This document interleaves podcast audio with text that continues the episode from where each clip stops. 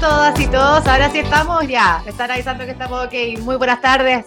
Que estén muy bien. Los estamos recibiendo en el nuevo capítulo de Gear Power. Esta, esta templada tarde de septiembre. Eh, quería saludar como todas las tardes a nuestros auspiciadores que hacen posible este programa, a Chile, Colbun y RWE, nuestros Platinum Sponsor, como también a Energex e Chile, nuestro Silver Sponsor, al Ministerio de Energía que nos patrocina y a Pollux Comunicaciones, la agencia que hace posible este programa todas las semanas. Hoy tenemos un programa, la verdad, muy especial. A mí el tema me gusta mucho y vamos a hablar de este esta materia que es tremendamente relevante, no solo para la industria energética, sino que la verdad es que a esta altura para todas las industrias, me refiero al relacionamiento comunitario temprano, la inversión social, la gestión sustentable de las compañías y tantas otras cosas que salen de, de, esos titulares, ¿no? Y para conversar al respecto esta tarde tenemos a Andrea Aldunate, ella es la subgerenta de gestión sustentable de Colbún y quien se maneja tremendamente, es una experta en estos temas. ¿Cómo estás, Andrea? Bienvenida. Hola, Francisca, muchas gracias. Muchas gracias por la invitación. No sé si experta, pero se hace lo que se puede. Y yo, Fernanda, pues.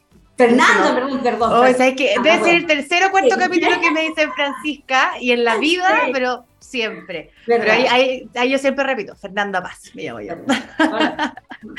Oye, Andrea, no, no te preocupes, te estoy molestando en todo caso porque, como te decía, estoy súper acostumbrada.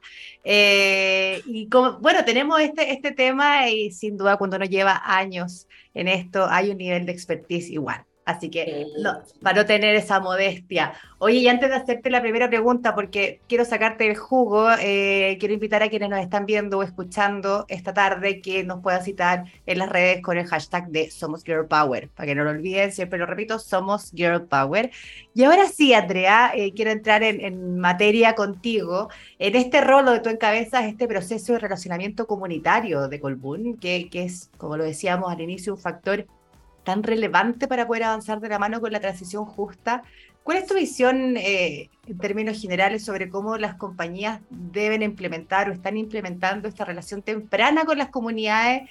Y, también cuáles son los beneficios de hacerlo, ¿no? Porque eh, no, no, es, no, es, solo un compromiso eh, para poder llevar adelante los proyectos, sino que también sin duda trae beneficios. Cuéntanos un poquito más de eso. Mira, yo estaba, de hecho estaba, pensando que efectivamente mi rol, mi rol está enfocado principalmente en el desarrollo de los nuevos proyectos. ¿ah? Perfecto. Y como tal, efectivamente la participación temprana es súper relevante, pero relevante más que en el cómo, el por qué. ¿Ya? Yo soy una convencida que los cambios sociales y, en general en el mundo eh, una relación temprana con las comunidades lo que nos permite es crear comunidad. Qué importante eso, sí. Importante, ¿ah? y que yo siento que a veces hemos perdido en el tiempo, en el mundo entero, el crear comunidad. El crear comunidad que implica eh, volver a tener la vida de barrio, eh, el buen chileno de los años 80 quizá, en el ser un buen vecino, en el conocernos. Por lo tanto, esta relación temprana tiene que ver un poco con eso, con queremos una comunidad, déjame conocerte, déjame que, que nos conozcas, ¿te fijáis? Ahora, el cómo, claro, el cómo tiene que ver con eh, hablar de forma transparente, ser honesto. Te está sonando algo, Andrea, parece, pero ahí, sí, ahí se fue. Cortamos, ya. Ser honesto en Ser honesto, transparente, como lo típico que es cierto que te sale en todos los speech, pero ahora hay que llevarlo realmente a la práctica. Eh, tenemos que no llegar con expectativas a la comunidad, no tenemos que, tenemos que ser súper consistentes con nuestros relatos, consistentes con nuestros valores, tenemos que dar siempre la cara, siempre, siempre tenemos que estar presentes y aprender a escuchar, que yo creo que todo el mundo eso ya como que lo tenemos bien analizado, tenemos que aprender a escuchar, pero escuchar de verdad, ¿Ah? Sí, yo creo que eso, una, una cosa es decir que, sabe, que, que, hablamos de que es importante escuchar, pero otra cosa es saber escuchar. Entonces, ahí quizás en este punto... Es, mira, es lo que yo o sea, trato de, creo que aquí la comunidad para mí, trabajar con la comunidad es, y, es, y creo que es, un, es a través del, del, sentido común. Es, ¿En qué sentido? Te lo, te, te lo digo. Porque yo creo que al final uno tiene que trabajar con las comunidades siendo más que la palabra empatía, sino que al final es, oye, juzguemos razonablemente las situaciones de la vida cotidiana y tomemos decisiones acertadas en conjunto. ¿Te fijáis? Eso es lo que te hace el sentido común al final. Las cosas que son obvias, ya, si son obvias, llevémonos a la práctica. ¿Te fijáis? Es decir, yo creo que también un poco la, la, relación temprana con las comunidades tiene que ver con un real sentimiento de que las cosas resulten. Y creemos de colaboración también. ¿Ah? Y de colaboración Pero claro, obvio. Cuando tú entras a un, a un, barrio por primera vez, cuando te vas a un cambio a una casa por primera vez, tú te acercas, tú conversas. Nos, nos falta conversar, conocernos, saludarnos. Eh, no sé, pues en mi época, ¿quién, ¿quién te cuidaba la casa cuando ibas de vacaciones? Vecino. Vecino. Claro. Salí a jugar con los hijos del vecino. Eh, y en el vecino muchas veces te encontrabas con, con todo tipo de personas de distintas religiones, culturas. Bueno, eso es yo creo lo que te, lo que te permite y el beneficio que te permite tener una relación temprana. El conocernos y crear realmente esa comunidad. Andrea, y quiero, quiero en la misma línea, ¿cómo se genera, no se logra generar confianza? ¿Por qué te lo pregunto? Porque hay, hay, de partida ya la industria energética en particular venía con una muy mala fama, eh, sin duda ha sido un trabajo como bien profundo de poder generar los cambios, pero uno entra ya como con la negativa, ¿no? O por lo menos hace un tiempo entrar con la negativa. ¿Cómo se logra eso? ¿Cómo logra generar las confianzas? Súper, súper buena. Efectivamente, tenemos, una, tenemos la, la, industria una mochila muy, muy grande. Y yo creo que lo primero que tenemos que hacer es reconocer las cosas que hemos hecho mal y reconocer también las cosas y, y dar a conocer las cosas que sí también hemos hecho bien. Pero tenemos que reconocer que en alguna época de la vida nos equivocamos, que no supimos hacer bien las cosas y, y, y, no seguir con este discurso, porque ya el diagnóstico está hecho. Y hace mucho rato que ya sabemos que no hemos equivocado. Reconozcámonos y abramos la posibilidad a través de la conversación, ¿cierto? Pero con mucha paciencia y con ese, como tú decías, saber escuchar, ¿cierto? Tener esta empatía de poder hacer las cosas de mejor forma. Eh, mira, yo creo que una cosa que a mí me ha dado, no sé, digo a mí porque el buen, excelente resultado es esta participación es temprana, no la hace solamente el equipo de relacionamiento de la compañía, la hacemos en conjunto con los gerentes de proyecto. Eso es súper importante, sí, qué bueno que lo mencionaste. Yo aquí, un desarrollador de proyecto, cuando me empieza a dibujar el proyecto, ¿cierto? Esto es más que un sistema, más que el CAD, es, yo aquí yo le digo, mira, aquí no es que haya un receptor, acá hay una persona. Claro. Y para eso yo tengo que llevarlo al territorio. Yo lo llevo a conversar con las comunidades. Yo lo llevo a las pacas. Él es el interlocutor. Yo estoy atrás. Él tiene que ver las caras de las personas. Tiene que conocer, los tiene que conocer con tal cuando esté desarrollando el proyecto y lo esté modelando, él vea esas caras y entienda. Y a la vez, y a la vez esas caras, la, la, comunidad lo reconozca a él, ¿no? Como, como y lo este, este ser como del más allá que, que llega de vez Exactamente, exactamente. Entonces, por lo tanto, cuando tú tienes que, por ejemplo, modelar, o no sé, un, un, parque eólico, evidentemente cuando estás conociendo las caras es muy distinto porque tú la de lo mueves por aquí, lo mueves por allá, no, no, acá molesto acá, molesto, es decir, el medio, el medio ambiente como que lo tenemos bien de alguna forma como bastante desarrollado legalmente, está bastante mucho más... cubierto. Está mucho más cubierto y de hecho las nuevas generaciones como que también lo tienen muy, muy en el ADN. Pero las personas, y no estoy hablando del medio humano, porque el medio humano también está como bien cubierto por el lado de la sociología, antropología, sino que es este, como te digo, de, de empatía, de no hacer lo que no, realmente lo que a mí no me gustaría que, nos, que me hagan, y, dejemos de diagnóstico y de cosas obvias, porque cuando estamos en una mesa aquí en Santiago decimos, mira, oye, escucha, pasó un camión y echa polvo, ¿te gustaría? No, obvio que no. Entonces, ¿qué hacemos para que realmente eso no ocurra? Porque es obvio que molesta. Claro, y también tú lo mencionaste ahí, cuando aquí en Santiago tomamos decisiones, ah, es muy común eso de, de, pues. sentarnos acá a conversar sobre qué está pasando y cuando los proyectos no están necesariamente acá, al contrario, la mayoría está afuera.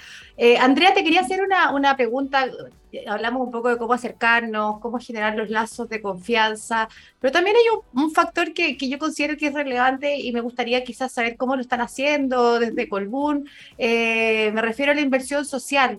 Eh, que antiguamente también se entendía de otra forma. Ahora uno también como que evalúa qué es lo que necesitan, eh, eh, es más profunda, ¿no? ¿Cómo, cómo lo están llevando usted? Y quizás contarle a quienes nos están escuchando y, marcar bien la diferencia, si bien están vinculados, pero no es lo mismo el relacionamiento con la inversión social. Sí, sí. El, el, relacionamiento al final es la conversa, es el comunicarnos, el entendernos y llegar a consensos y acuerdos, ¿cierto?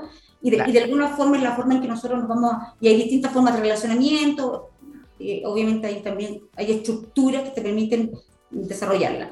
Pero efectivamente la inversión social, si uno la quiere ver, eh, yo creo que efectivamente hemos migrado como industria, y, y yo era del caso de Colbún, a hablar más que de un una mitigación o una compensación en temas monetarios a una inversión social, es decir, que genere impacto, ¿ah?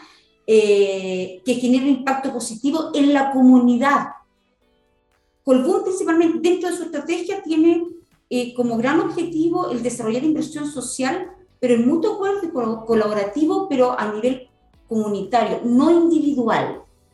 Claro, es que eso también es súper importante. Si estamos hablando de, que esto es grupal, son beneficios comunes. Mira, beneficios, lo mismo. Yo estoy en un barrio, no sé, evidentemente yo tengo y sé que tengo ciertos privilegios respecto quizás a mi entorno, en distintos ámbitos, capacidades. Claro. Tengo quizás mejor llegada para vinculación, ¿cierto? Para articular. Y también tengo un poder económico quizá un poco mejor. Eh, pero pero, vivo ahí, estoy con ellos. Entonces tengo que conocer cuáles son sus reales necesidades y trabajemos en conjunto, porque esto es en conjunto, para que esto resulte, para que mejore mi calidad de vida y de ellos, para que mejore quizá eh, la educación, no sé, depende del ámbito cierto que uno quiera cubrir. Pero eso es una relación de largo plazo.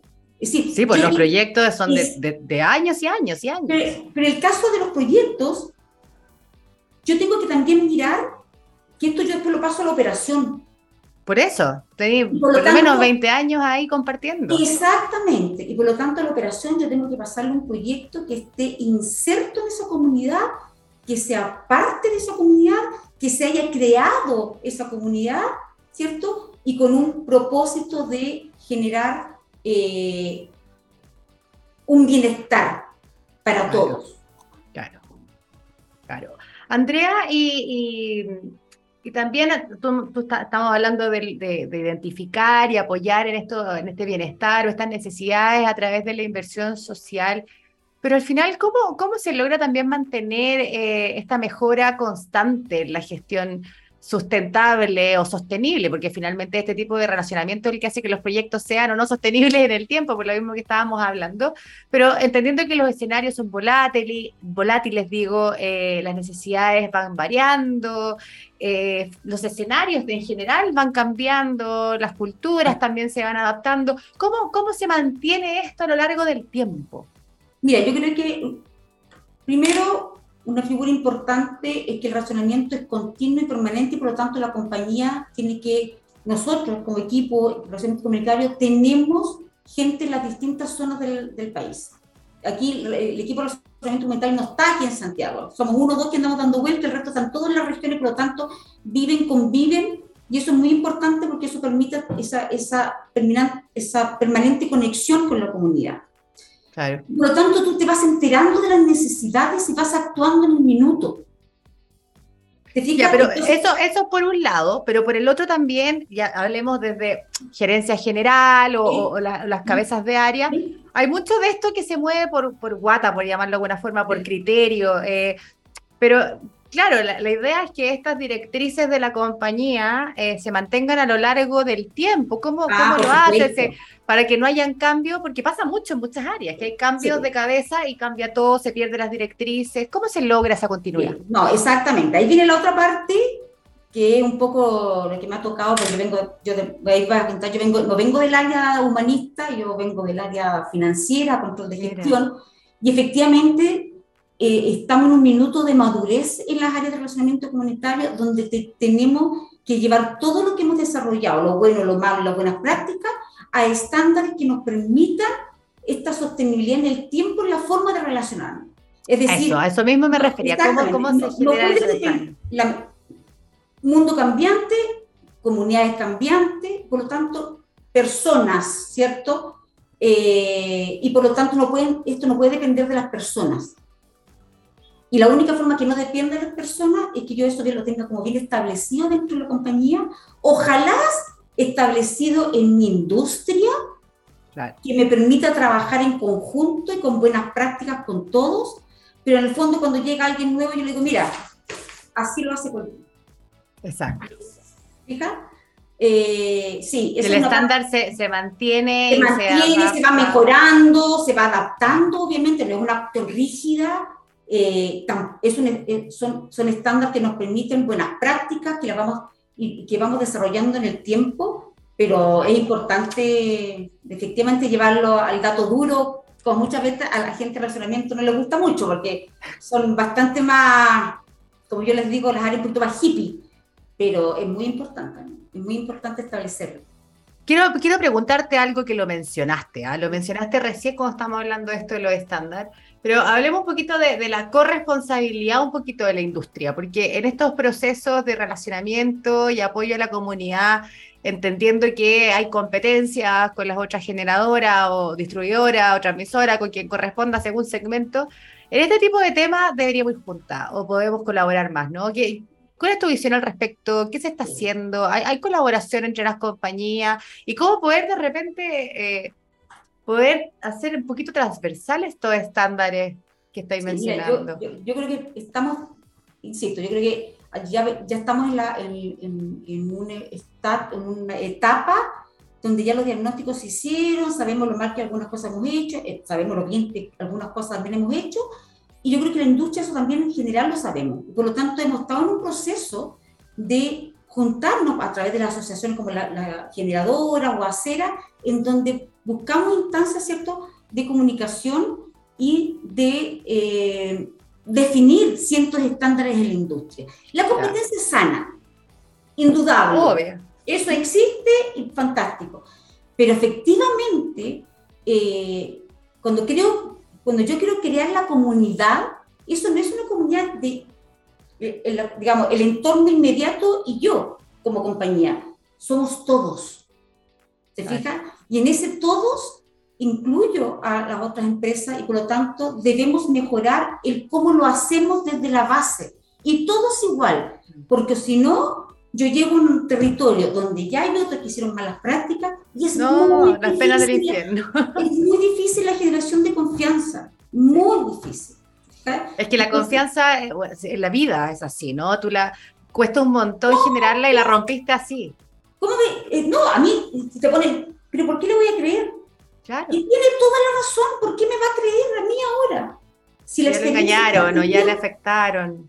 Exactamente. Entonces yo creo que sí, yo creo que eh, eh, se están haciendo cosas, a uno a veces le gustaría que fueran más rápido, eh, pero sí, yo, estamos haciendo cosas, nos estamos juntando cada cierto tiempo, con, como te digo, a través de la, de la Asociación de Generadoras o a través de Acera, para justamente tener ciertas prácticas o buenas prácticas en común que nos permitan también buenas sinergias, buenas vinculaciones. Si habemos más de una generadora que está en el territorio, hagamos cosas en común.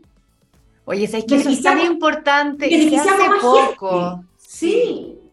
Se hace poco, yo, yo he visto que, no se hace tanto. No, es lo que pasa, bueno, eh, vuelvo a decir, volvamos a ser comunidad y volvamos a ser barrio.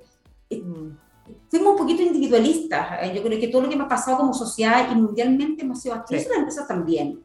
Al final, la empresa en, su todo termina siendo un individuo. ¿ah? Por lo tanto, tenemos que volver a conversar, a mirarnos y a decir, oye, hagamos cosas para el bien común. Yo sé que esto es como súper así, ¡ay, qué bonito!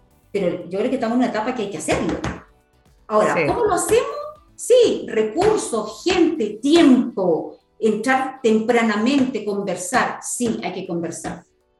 Y en la práctica, el, el, no hemos ido como al operativo de esto, pero quiero, quiero detenerme un segundito quizás para poder contar eh, o, poder compartir algunos tips, ¿no? De, de, poder generar mejor vinculación con la comunidad, por ejemplo, cuando tú hablas de racionamiento temprano o de saber escuchar qué, tan, qué, qué, qué, importante es generar los canales correctos, ¿no? Eh, conocer a la comunidad para, si tú le abres una página web a una comunidad que no tiene red, no, sirve de nada. Entonces, ahí quizás, ¿qué, qué tips o qué, cuál pueden ser las, algunas medidas que tengas ahí como a flor de piel que podamos compartir?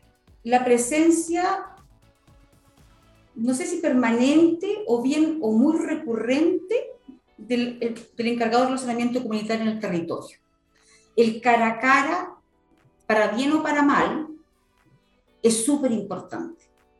Como tú dices, aquí en Santiago sí, pues yo tengo, tengo wifi, me comunico contigo por online, pero volvamos, Chile tiene una realidad que en muchas zonas donde no hay nada de esto. Entonces no puedo dar porcentaje. Yo es lo que digo, tempranamente tenemos que llegar a conocer el barrio, tenemos que llegar a conocer el entorno y conversar con la gente. Y ahí te vas a dar cuenta, oye, se comunican por la radio. Por ejemplo. Por ejemplo, es muy importante en muchas zonas de Chile. Eh, hay gente que sí tiene celular, pero no usa el WhatsApp como lo usa tú o yo. Y hay que, entonces, por lo tanto, esos canales de comunicación van a ser bien flexibles y va a depender mucho de, la comuna donde tú estás, del entorno donde estás, del barrio que te tocó.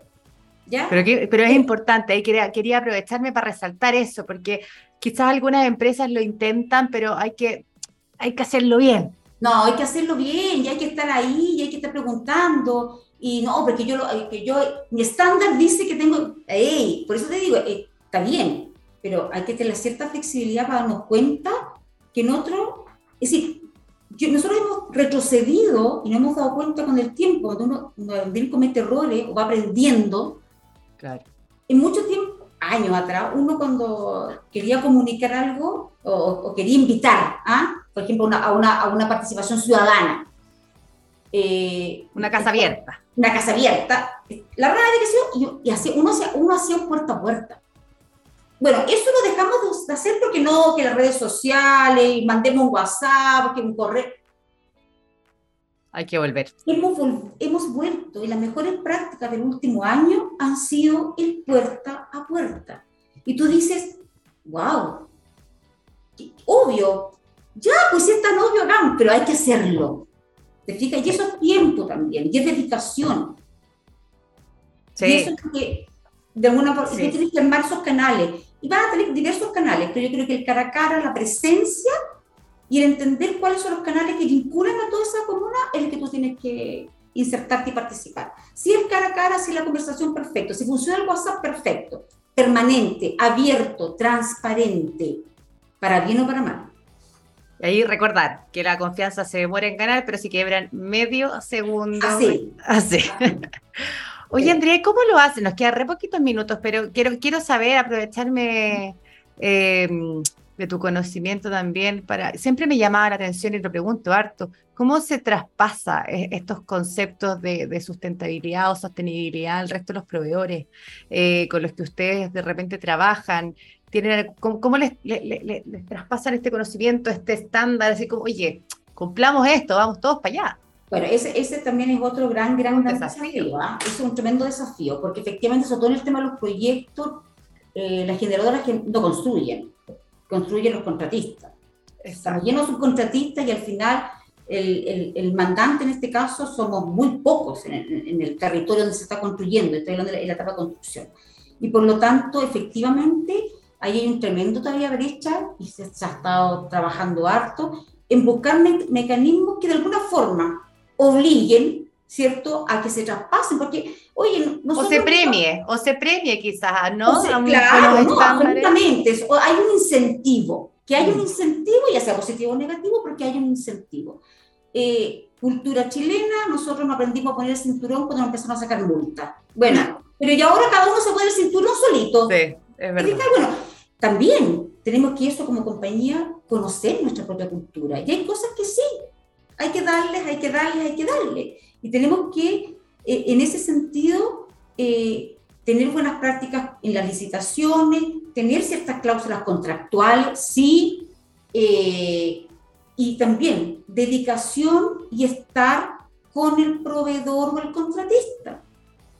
Tiempo, al final también es dedicarles tiempo. Es dedicarles tiempo y, y también nosotros asumir que es nuestra responsabilidad ese territorio.